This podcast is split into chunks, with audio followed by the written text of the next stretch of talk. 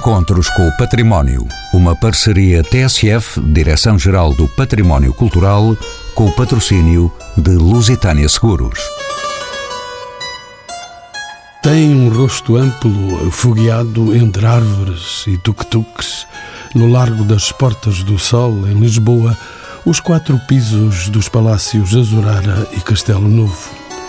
Ali estão instalados o Museu de Artes Decorativas e as oficinas de restauro integrados na Fundação Ricardo Espírito Santo Silva. O Palácio Azurara, construído no século XVII, foi comprado em 1947 por Ricardo Espírito Santo Silva, desaparecido em 1955. Quis o banqueiro expor neste espaço a sua coleção pessoal de artes decorativas, mobiliário, têxteis, pratas, pintura e cerâmica, entre outros objetos preciosos. O arquiteto Rui Lino haveria de restaurar este edifício como uma casa aristocrática do século XVIII. No Palácio Castelo Novo, anexo, há 18 oficinas onde podem ver-se artífices a trabalhar segundo técnicas tradicionais de marceneiro, dourador e encadernador, entre outras. Estas instalações da Fundação Espírito Santo abrigam 74 funcionários e oferecem exposições temporárias, seminários e concertos. São nossos convidados Pedro Santana Lopes, político, presidente do Conselho de Administração da Fundação Ricardo Espírito Santo. Guilherme de Oliveira Martins, ministro de diversas pastas do governo socialista, foi presidente do Tribunal de Contas e do Centro Nacional de Cultura e atualmente é o presidente do Conselho de Administração da Fundação Carlos Gulbenkian. Conceição Amaral, licenciada em História da Arte pela Faculdade de Letras de Coimbra e com pós-graduação em Gestão Cultural, é desde 2016 administradora executiva da Fundação Ricardo Espírito Santo Silva. Foi ainda membro do júri dos prémios Europa Nostra da União Europeia onde este programa foi também premiado em 2014. E Graça Fonseca, Ministra da Cultura, a quem peço que me diga que significado tem esta fundação para a cultura e para a educação em Portugal. É um significado extraordinário.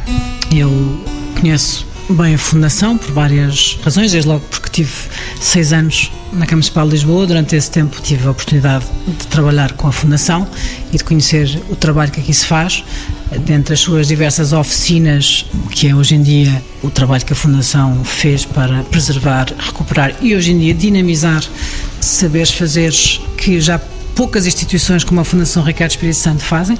Basta passar aqui na loja que existe aqui da Passamanaria para perceber o trabalho que é aqui feito. E este é um património muito importante que Portugal tem, que nem sempre vê o devido valor, não só enquanto ativo cultural, mas também enquanto ativo económico, e que hoje em dia, felizmente, não só fruto do trabalho da Fundação, mas também uh, de um posicionamento diferente do país e da forma como olhamos para o que é estes saberes fazeres, hoje em dia há condições diferentes de poder eh, atrair novas pessoas, novos aprendizes e para poder eh, ter novos projetos que dinamizem estes ofícios. Em muito se deve ao trabalho ao longo das décadas da Fundação Ricardo Espírito Santo. Conceição Amaral é a administradora executiva da Fundação Ricardo Espírito Santo. Bem-vinda aos encontros com o património. Este Palácio da Zurara, onde estamos a gravar este programa, foi doado ao governo português em 1953 por Ricardo Espírito Santo. Quem era este doador insigne de tão magna fundação? Ricardo Espírito Santo Silva foi, antes de mais, um grande colecionador, mas um homem com muitas paixões. A sua maior paixão foi criar este projeto como um museu-escola. E aqui penso que ele foi realmente, eh, esteve à frente do seu tempo, porque não havia em Portugal nenhuma referência que ele pudesse ter seguido. As referências que seguiu certamente são referências francesas, mas o seu gosto pelas artes decorativas e por manter em Portugal e atrair para Portugal um interesse cada vez maior em que as oficinas, o saber fazer, desse continuidade àquilo que eram os objetos artísticos que ele expunha no museu, porque a Fundação nasceu com a criação do museu, onde está exposta a coleção que ele doou, mas também a partir do museu foi criada a escola e a partir da escola as oficinas. E é este projeto extraordinário que Ricardo Espírito Santo nos deixou e que nós honramos todos os dias dando continuidade no saber fazer, na transmissão geracional, preservando as artes, mas também alertando a sociedade de que estes projetos não podem ser só a paixão de um homem. Pedro Santana Lopes, eh, bem-vindo também aos Encontros com o Património. Como sabe, na criação desta fundação havia em objetividade proteger e divulgar as artes decorativas portuguesas e os ofícios com elas relacionadas. Nos dias de hoje, essa finalidade continua atual e de que forma, Pedro Santana Lopes? Continua, continua esse trabalho da Fundação, como disse a Conceição Amaral, conciliando aquilo que é a exposição e a divulgação da coleção com o trabalho nas oficinas. Eu diria que essa preservação da capacidade, da competência dos artífices, dos mestres, dos artesãos desta Fundação é o segredo da sua durabilidade, para além das contingências de cada tempo e daquilo que vai acontecer na vida das instituições. E é algo notável o modo como esses artífices, eh, essas pessoas conseguiram e conseguem, eh, muitas vezes com as técnicas mais clássicas, mais tradicionais, ainda sem e sem recurso a maquinaria que traga qualquer desvirtuação no sentido de uma industrialização que não se deseja, deseja-se manter a pureza da produção e é isso que se consegue fazer aqui todos os dias, com pessoas que atravessaram tempos de crise, da Fundação, que ainda não estão totalmente ultrapassados, mas conseguem todos os dias satisfazer as encomendas, quer públicas, quer privadas, que felizmente voltaram a crescer para enorme satisfação também dos trabalhadores desta fundação. Mas isso, essa divulgação é feita dentro de fronteiras e além fronteiras, com outras instituições homólogas, ainda agora a Fundação Michelangelo e outras que procuram a Fundação Ricardo Espírito Santo Silva, conhecendo a excelência do seu trabalho e a importância de ter junto esta formação nas artes e ofícios tradicionais, que tão importante é para a cultura em geral, quer nacional, quer europeia também. Uma fundação prestigiada, Guilherme de Oliveira Martins, bem-vindo de novo aos encontros com o património no mundo em que a formação universitária é cada vez mais determinante, que papel tem oferta formativa da Fundação? Há ainda lugar para este saber tradicional? As potencialidades são extraordinárias, uma vez que é o trabalho que tem sido feito pela Fundação Ricardo Espírito Santo Silva é um trabalho reconhecido internacionalmente. Eh, e eu gostaria de salientá-lo eh, como representante que fui durante eh, alguns anos na Europa Nostra, como coordenador nacional do Ano Europeu do Património Cultural em 2018. A Fundação Ricardo Espírito Santo Silva é indiscutivelmente uma das instituições europeias de maior prestígio no que se refere às artes decorativas. Estamos, aliás, aqui a falar junto de Ombo Namban, reproduzido pela Fundação, e que constitui uma preciosidade da manufatura contemporânea que tem uma procura extraordinária de alto nível em termos internacionais. De que é que falamos eh, na Fundação? Antes de mais, exatamente na formação, como referiu, e essa formação é uma formação que envolve vários domínios, uma vez que estamos a falar dos artesãos, a transmitir esse conhecimento que é um conhecimento absolutamente perdível e, portanto, temos que o garantir, que assegurar que não se perca esse conhecimento. E depois o enquadramento, o enquadramento técnico, já que estamos a falar aqui do património no seu sentido mais amplo. Património não como realização realidade retrospectiva, não como realidade estática, como realidade dinâmica, em que temos o património material, aqui está a sede aqui no Largo das Portas do Sol, que já referiu, depois temos o património imaterial, e no património imaterial temos tudo aquilo que está neste museu e que foi colecionado pelo Sr. Ricardo Espírito Santo Silva, e depois temos a educação e temos a ligação à contemporaneidade. O património não é uma noção do passado, não é uma noção retrospectiva, não é uma noção estática. A etimologia significa isso mesmo. Munus patres quer dizer o serviço a que fazemos relativamente ao que recebemos das gerações anteriores. Senhora Ministra, a Fundação Ricardo Espírito Santo é neste momento a única instituição que se dedica a transmitir este saber raro. Que futuro tem estes mistérios nos dias de hoje? Continua a valer a pena investir nestas áreas? Continua a valer a pena investir nestas áreas, acho que aí todos concordaremos. Acho que, voltando um pouco ao início, o trabalho que a Fundação aqui tem desenvolvido conseguiu transmitir precisamente esta importância, não só da preservação, mas como dizia aqui Guilherme Oliveira Martins, não é algo estático, é algo dinâmico. Este património que é material e imaterial, porque há aqui a dimensão do saber fazer, da transmissão do que são as técnicas que aqui a Fundação não só tem como atividade, mas também ensina. Hoje em dia há cada vez mais, e isso nota-se de norte a sul do país, há cada vez mais jovens, há cada vez mais empreendedores, é um termo aparentemente que se cruza normalmente pouco com o saber fazer ou com os ofícios, mas que hoje em dia se cruza cada vez mais, e há cada vez mais projetos que surgem um pouco por todo o país, do Algarve aos Açores, que têm projetos que vão desde a cestaria até já, ainda poucos, mas alguns na passamanaria, que começam a surgir precisamente a conseguir atrair novos aprendizes, pessoas que querem trabalhar. E esta é uma mudança, aqui uma mudança muito importante realçar, é que durante muitas décadas o trabalhar com as mãos era socialmente desvalorizado. Felizmente hoje em dia já não é. E portanto hoje em dia já há muitas, muitos jovens e muitas pessoas, menos jovens, que o, o trabalhar com as mãos, o ter uh, uma arte que é de manufatura é algo valorizado e não desvalorizado como nas últimas décadas. Isto significa que há aqui uma oportunidade que não podemos perder, enquanto país, de agarrar nesta conjuntura e de fazer com que novas pessoas venham aprender a passamanaria, venham aprender a trabalhar com o vidro, com o vime e tudo isto seja visto, acima de tudo, não apenas como um património cultural, mas como um extraordinário ativo económico.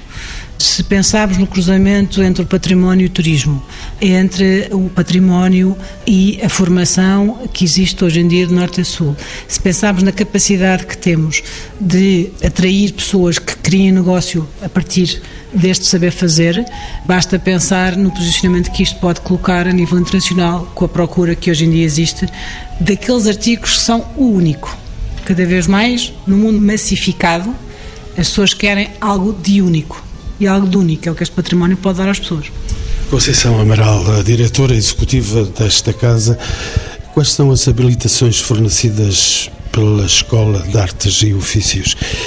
Esta escola é a procura também dos mais jovens, a que aludiu agora a Sra. Ministra? A Fundação Ricardo Espírito Santo Silva tem atualmente em funcionamento uma área de formação certificada, nível 4, com habilitação do 12º ano, a partir de protocolos que fizemos com a Escola Marquês de Pombal, mas essencialmente é procurada pela formação certificada a nível profissional. Fazemos neste momento formação na área dos artes e ofícios tradicionais da Madeira, marceneiro embutidor, marceneiro entalhador e também na área da pintura decorativa. A certificação eh, que a Fundação solicitou para a sua formação eh, foi fundamental para atrair um outro tipo de procura a nível de jovens, porque ao conferir o 12 ano com uma formação relacionada com ofícios, eh, estamos a encontrar uma solução também para vocacional para muitos jovens, que o ensino público ou o ensino regular não os satisfazia. E temos muito essa procura de alunos que andaram um pouco, diria a palavra, perdidos, sem saber qual era a sua vocação, e quando chegam à Fundação encontram aqui um caminho mas precisavam de uma certificação. Ela neste momento existe, é uma certificação que garante também formação europeia. Temos tido alguma procura de jovens italianos, franceses que procuram fazer formação connosco, que dura dois anos. E depois temos a outra formação, que são, no fundo, formações de alguma forma modulares, em que qualquer pessoa pode vir fazer 50 eh, horas de talha ou 50 horas de marcenaria, o que satisfaz, por outro lado, muitas vezes vontade de alguém com outras idades, que não precisa do 12 ano, de vir fazer aquilo que nunca teve coragem de fazer durante a vida e que de repente encontrou um tempo para fazer. E temos alunos, a partir dos 18, temos com 30, com 50, com 70 e que todos os dias vêm às aulas, envolvem-se também num ambiente único, e isso também é o lado fantástico da escola. Está instalada neste momento aqui no Palácio Castelo Novo, que é o palácio onde estão as oficinas da Fundação Ricardo Espírito Santo, paredes meias com as oficinas onde os nossos mestres funcionam no seu dia a dia. E é este chapéu institucional, cultural, de projeto único que alberga esta escola que atrai muitos alunos, que atrai gente que gostava e que quer mudar também muitas vezes a sua atitude perante a vida, mas essencialmente também é aqui e são eles os nossos embaixadores, aqueles que muitas vezes nos projetam e afirmam a casa-mãe da formação dos ofícios, que é a Fundação Ricardo Espírito Santo Silva. Conceição Amaral, sei que conhece como ninguém eh, os cantos à casa. Além da formação, o Museu da Fundação possui uma vasta coleção com peças emblemáticas no universo das artes decorativas em Portugal. Os portugueses, eh, Conceição Amaral, os portugueses procuram e conhecem este palácio recheado de preciosidades em pleno coração da cidade? Não conhecem. A maior parte dos portugueses desconhece este tesouro que está aqui no coração de Lisboa, em Alfama.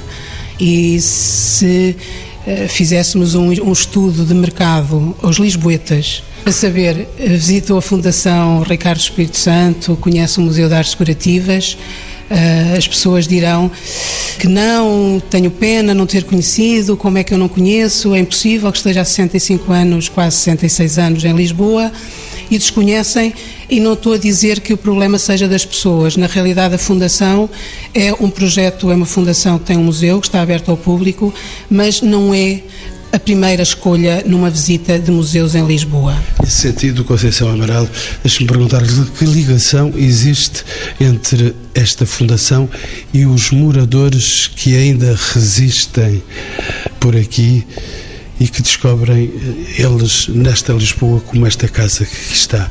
Eles conhecem estas portas abertas para o sol? Os moradores conhecem. Conhecem, de alguma forma protegem o espaço.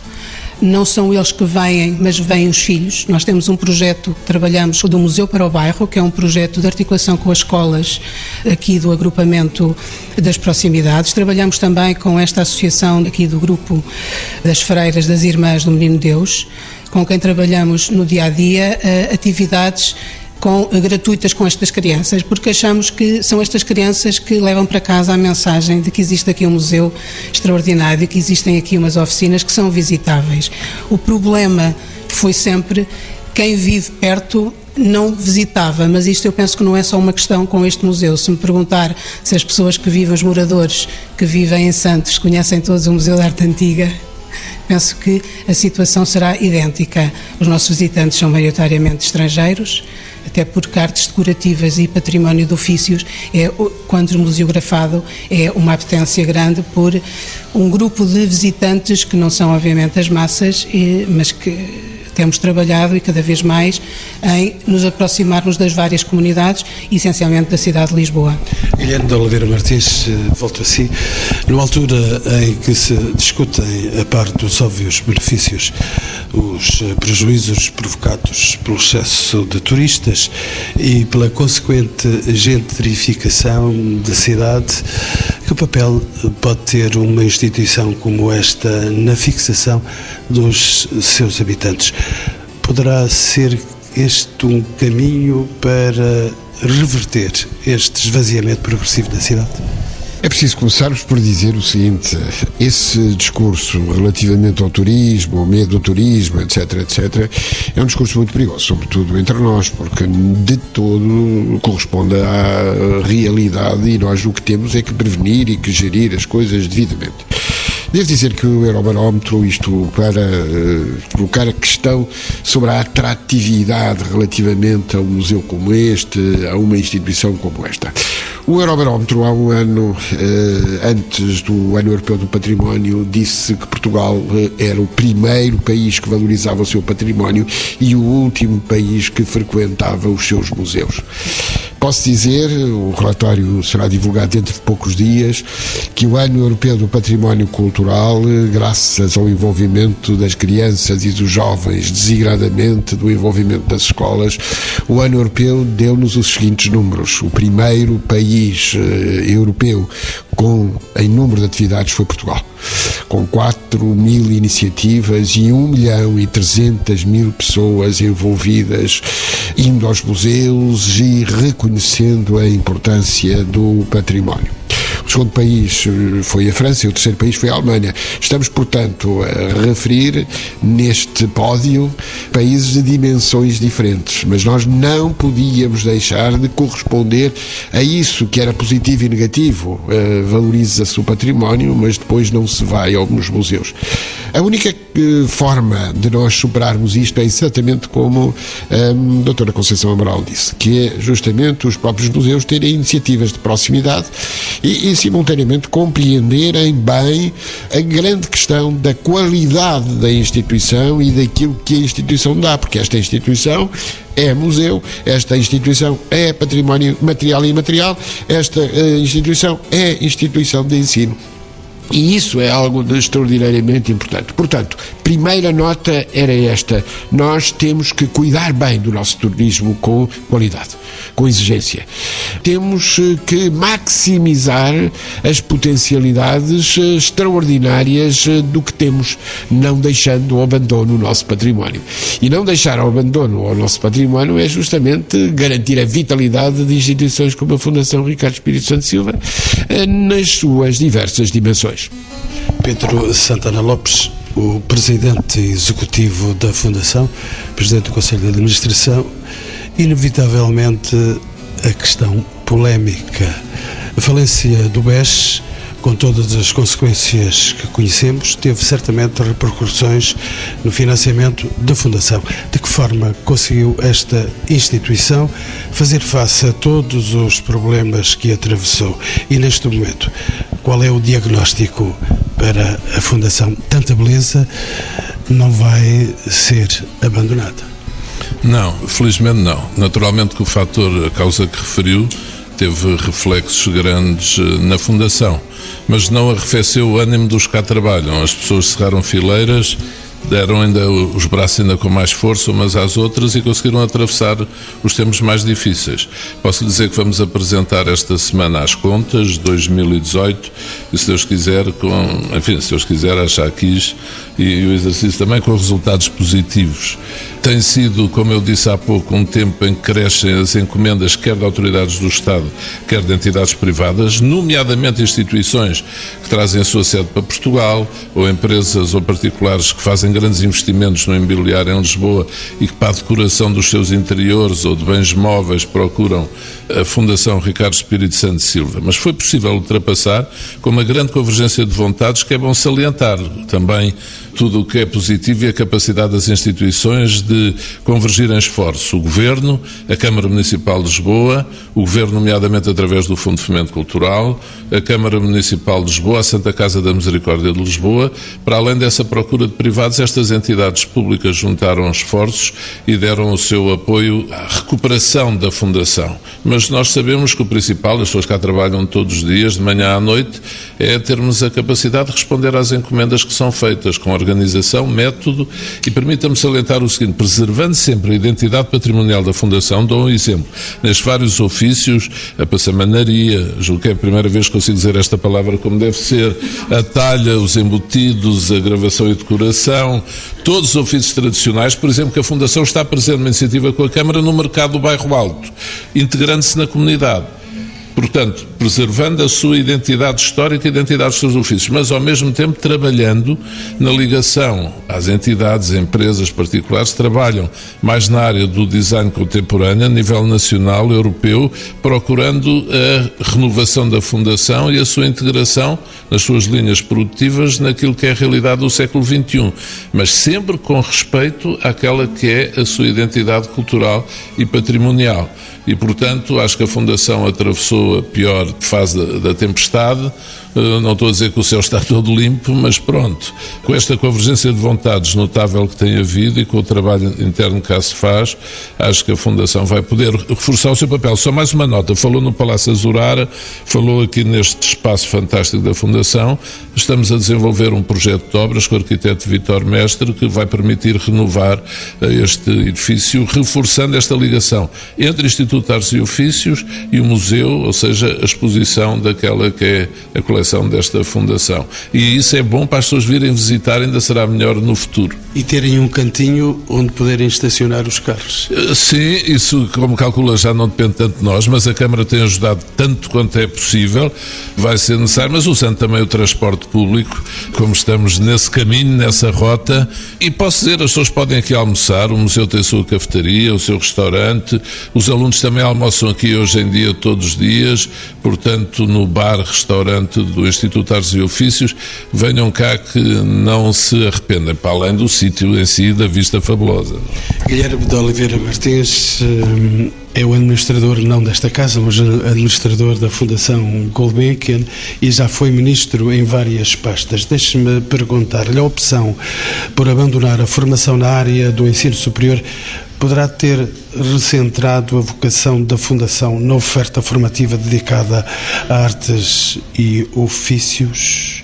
Pergunto-lhe. A minha resposta não pode ser outra senão dizer que cada instituição deve definir as suas linhas fundamentais e, designadamente, tendo em consideração esta relação que foi referida, quer pelo Dr. Pedro Centrão Lopes, quer pela doutora Conceição Amaral, que é, no fundo, situar uma instituição com várias finalidades no seu lugar próprio e preenchendo as necessidades que eh, existem. Devo dizer, aliás, que hoje o ensino superior eh, tem que ser visto no seu conjunto e a articulação entre aquilo que é a formação prioritariamente dada na Fundação Ricardo Espírito Santo Silva e outras instituições em vários domínios, porque nós não estamos apenas a falar na formação profissional, nós estamos a inserir essa formação e designadamente a grande questão do artesanato, toda a questão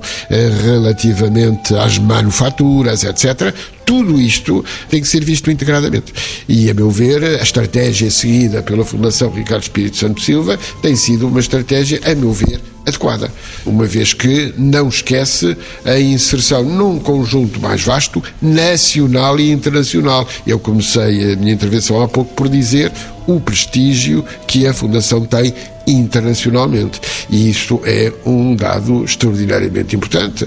Falou da Fundação Michelangelo, eu próprio fui testemunha, enfim, e tenho sido testemunha de, do grande apreço que instituições de grande prestígio têm relativamente à Fundação. Em resumo, a tarefa educativa da Fundação tem sido, a meu ver, corretamente equacionada e não estamos a falar de prioridades eh, de algum modo prejudiciais. Não.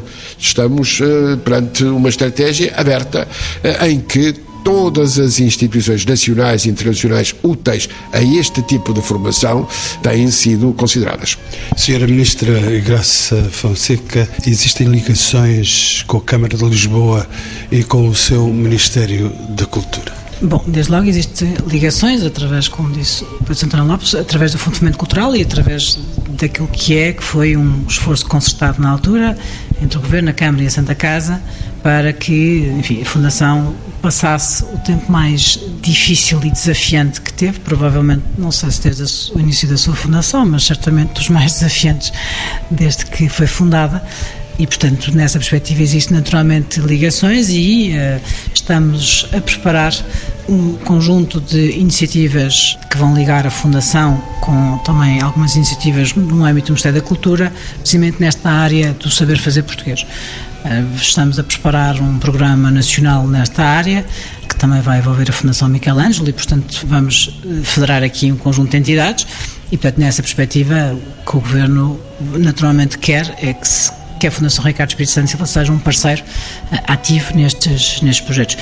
Naturalmente com a Câmara de Lisboa também por razões óbvias, eh, desde logo porque não só na área do, do património do saber fazer, mas também naturalmente na área dos museus, que há pouco a Conceição referia que é talvez a pouca visibilidade deste museu, é algo que se calhar podemos talvez até trabalhar melhor entre a Fundação e o Governo na dinamização e na maior eh, visibilidade do museu, porque de facto é um ativo cultural muito importante, numa zona, aliás, muito turística, mas que talvez fosse bom que fosse eh, um museu não apenas, aqui um pouco, não é contrariando, mas não apenas pensado para o turista, mas também pensado para o habitante da cidade de Lisboa e o habitante de Portugal. Eu sou um pouco Acho que o cruzamento entre turismo e cultura é extremamente importante, mas acho que nós precisamos também de ter políticas públicas de cultura para os portugueses e não apenas a pensar nos turistas. E, portanto, esta ligação aqui do museu, se calhar com aquilo que é a rede portuguesa de museus, por exemplo, eh, faz todo o sentido para ancorar eh, uma maior visibilidade e centralidade deste museu naquilo que é a oferta cultural de Lisboa. Pedro Santana Lopes estava a pedir a palavra. Estava, estava só para dizer, e percebo também que para a senhora Ministra ela própria, que não se sinta tão à vontade quando nós podemos estar a dizer o apoio constante que nos dão, porque gostava de referir, e até pelas razões que há pouco enunciou, que aconteceu na crise dessa instituição financeira, cujo nome está, obviamente, é o mesmo do nome do fundador, a questão do não isolamento da instituição é essencial e nomeadamente do ponto de vista institucional e das autoridades do país, que souberam distinguir isso muito bem. E a própria presença aqui da Sra. Ministra da Cultura, da Comunicação Social através de si, para a Fundação é muito gratificante, porque uma coisa não tem, obviamente, nada a ver com a outra. O que fez extraordinário o fundador, a coleção que doou, o projeto que sonhou, esta ligação entre a divulgação uma coleção e a formação, e, portanto, o acompanhamento até nos projetos que temos a nível europeu, de candidaturas a fundos comunitários, sem o Governo ir além do que deve ser o seu papel, mas o facto de encontrarmos sempre resposta e atendimento, e nomeadamente quem cá está todos os dias a nível executivo, é o que melhor pode haver. E também da parte de outras fundações. E não posso deixar de referir a presença do Dr. Guilherme Oliveira Martins aqui, que é administrador hoje em dia de uma enorme fundação e que eh, nunca também, pelo contrário, não é fechar as portas, tem-nas mantido abertas, nomeadamente nos tempos mais difíceis que a Fundação atravessou. Só isso vale ouro. Mas também as agitações de rua não têm aqui resposta, não é? Não, não, não, não, não, As pessoas eh, julgo que, que se param muito bem. Deixe-me referir, há acordos assinados com a Câmara Municipal de Lisboa, com a Santa Casa Misericórdia de Lisboa também, para a disponibilidade da Fundação, para a formação quer nas freguesias, quer a utentes da Santa Casa da Misericórdia de Lisboa. E, portanto, referi há pouco também o caso do Mercado do Bairro Alto, que é um programa feito em conjunto com a Câmara e onde, em que o Governo também tem estado sempre presente, e isso a Fundação não pode deixar de dizer, tendo a Fundação que viver dos privados. E o objetivo da Fundação é ganhar outra vez condições para ser autónoma e progressivamente poder dispensar o apoio público. Ainda vai ser uma estrada com alguns quilómetros, mas é essa que está a ser percorrida. Já quase a terminar o programa, Sra. Ministra, e não queria ser redundante na pergunta, mas qual é no contexto atual, a importância desta fundação, a Fundação Espírito Santo, para o Ministério da Cultura, o seu Ministério? É a importância de ser eh, uma instituição, uma casa que deposita, ou que é depositária, se quiser, de um conjunto de uh, saberes fazeres portugueses. Uh, não se referiu aqui, mas eu recordo, por exemplo, só para dar um exemplo, continuam a ter aqui, por exemplo, uma oficina de gravação ouro, que já não existe, acho em Portugal, acho que só existe na Fundação, se não me falha a memória, e que é algo que, por exemplo, aqui permaneceu sempre ao longo das décadas e, e que nunca deixou de ter quem continuasse a aprender esta arte. E, portanto, eu sempre acreditei, enfim, muito no potencial cultural, mas também, insisto, económico eh, deste extraordinário património de Portugal. Portugal não teve, se calhar, a sua revolução industrial uh, no tempo certo e talvez hoje em dia beneficiemos do facto de não a termos tido e podemos continuar a ter uh, fundações como esta, mas também muitas fábricas, como vou dar aqui um exemplo, uma fábrica conhecida de lápis que visitei a semana passada e que conheço bem, que continua a fazer lápis precisamente com os processos de manufatura. E, esta não industrialização fez com que conseguíssemos manter vivas artes e ofícios que hoje em dia são extraordinariamente importantes daquilo que é o posicionamento cultural do país, eh, do ponto de vista do, seu património, mas também da forma como podemos potenciar como ativo económico, porque, só para dar um exemplo, Hoje em dia, quer aqui na Fundação, quer em muitas outras fábricas um pouco pelo país que mantêm métodos não totalmente industrializados, têm uma dimensão de exportação muito importante nos seus produtos, que mais ou muito poucas entidades a nível mundial conseguem dar resposta. E isto é algo que Portugal tem que saber valorizar e tem que posicionar como uma marca muito importante cultural e económica. Só, só, uma palavra eh, dando nota da importância eh, internacional desta instituição. Nós estamos perante uma montra fantástica relativamente ao que se pode fazer em Portugal e, designadamente, relativamente a uma tradição eu não posso deixar aqui de recordar que o nosso Museu Nacional de Arte Antiga é um dos museus do mundo mais ricos em justamente eh, artes decorativas. E só isso significa a importância desta ligação e desta visibilidade. Sim, trabalharmos com os portugueses, sim, trabalharmos no contexto de uma política pública da cultura, mas simultaneamente continuarmos a receber bem, como temos recebido, quem vem de longe até nós para ver aquilo que nós fazemos e não se faz melhor, em parte alguma. Duas questões finais para os meus quatro ilustres convidados. Começo por si. Professor Guilherme de Oliveira Martins acaba de estar na palavra, foi também ministro do ensino superior, na sua opinião, a transmissão dos ofícios tradicionais é compatível com as novas tecnologias e as novas formas de comunicar e aprender? Certamente que sim. Eu devo dizer que em várias circunstâncias tive relação com a Fundação Ricardo Espírito Santo Silva, até porque fui ministro das Finanças e, portanto, eu tinha essa, esse pelouro e acompanhei sempre com muito agrado.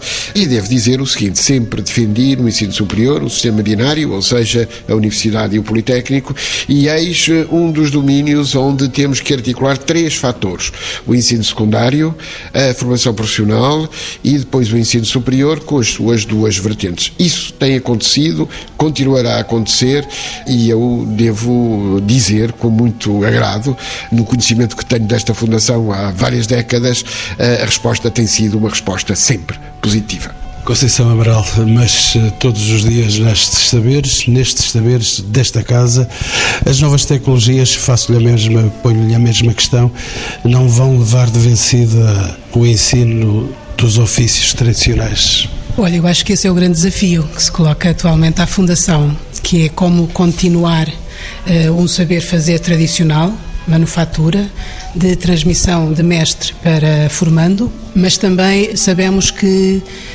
sem a tecnologia e sem alguma maquinaria, nós estamos a não dar resposta àquilo que são as expectativas que os mais jovens que trabalham connosco gostariam que a Fundação abraçasse. Um jovem entalhador na Fundação Ricardo Espírito Santo Silva será sempre um artista e se ele tiver que fazer um trabalho de desbastar madeira e de passar horas a tirar a madeira, sabendo que é uma máquina que faz isso, porque é que ele se desgasta tanto quando o seu lado criativo pode a seguir ser aquele que afirma aquela peça? E eu acho que aí é maquinaria até certo ponto, sim, como dizia o Sr. Presidente há pouco, é fundamental percebermos até onde é que ela pode ir, porque essa maquinaria, porque é um projeto que nós estamos neste momento a, pensar também, com muito cuidado, mas sem ele e sem estas novas tecnologias, com computadores ou com formações que os nossos jovens nas oficinas têm que ter, porque têm que saber ler AutoCAD. Não é possível continuar a fazer como fazíamos há 200 anos mas também sabemos que a formação passará por aí, de nós sabermos acompanhar os sinais dos tempos e a tecnologia é bem-vinda à Fundação Ricardo Espírito Santo Silva. Pedro Santana Lopes, uma questão naturalmente eh, mais política. Que futuro para esta Fundação Ricardo Espírito Santo Silva? É o seu presidente do Conselho de Administração. O futuro, espero que seja este, tem sido aqui exposto, uma ligação cada vez maior à sociedade portuguesa, à capacidade de modernizar, respeitando a sua identidade. A doutora Conceição Amaral agora falou nesta inovação tecnológica, para a qual também são precisos recursos financeiros. Neste momento a Fundação, como a doutora Conceição disse, está a estudar a introdução dessa maquinaria. Dou-lhe um exemplo que pode permitir tanto quanto se ela corrigir-me se eu não disser bem, fazer uma peça que hoje em dia os artesãos demoram três dias a, a esculpir e a trabalhar, pode fazer em numas horas. Isso representa um investimento de cerca de 50 mil euros, 60 mil euros, uma máquina chamada CNC, enfim. E, e, mas é estudado com todo o cuidado, como a doutora Conceição dizia, até que ponto é que o podemos fazer para não desvirtuar as características da produção da Fundação.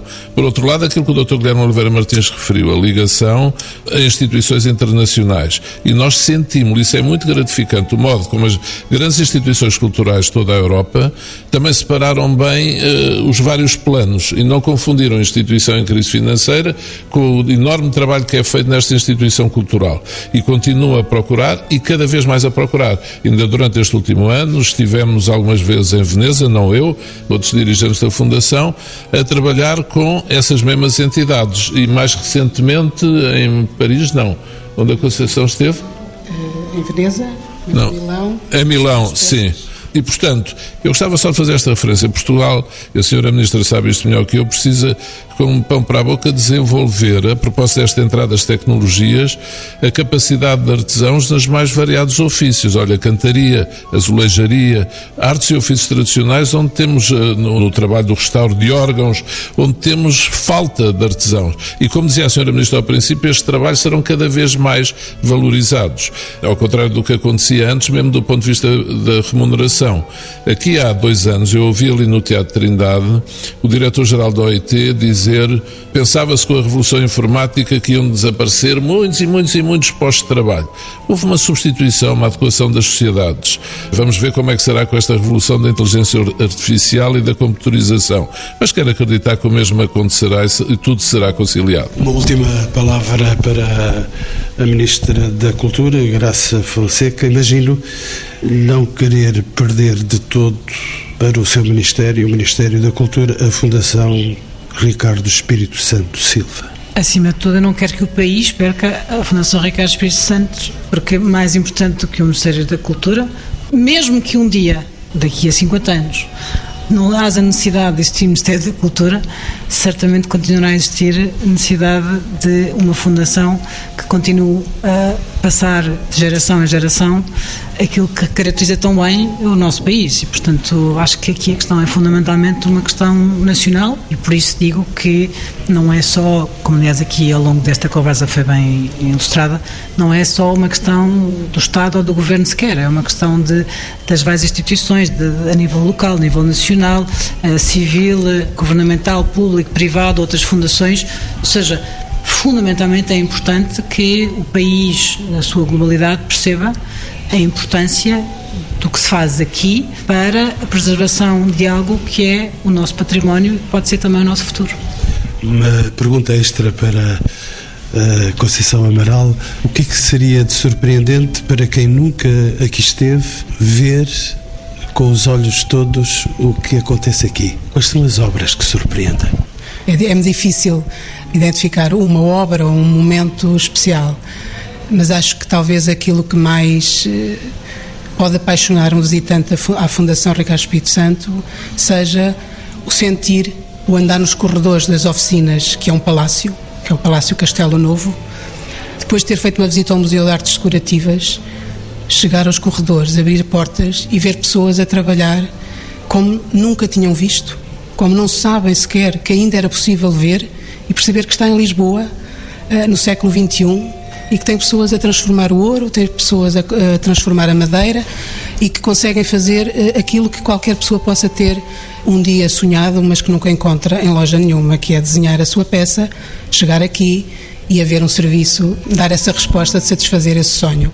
Eu acho que é um bocadinho isso. Isto agora, desculpe-me ser um bocadinho mais poética, mas acho que a Fundação é uma casa também onde se cumprem sonhos e onde se realizam sonhos para as pessoas. E isso é aquilo que nós queremos que todos os dias conquistar com clientes, perceber que o que temos aqui, o que fazemos aqui, quer para os alunos, quer para todos aqueles que nos procuram e clientes, instituições e deixar obviamente o desafio às instituições nacionais e internacionais.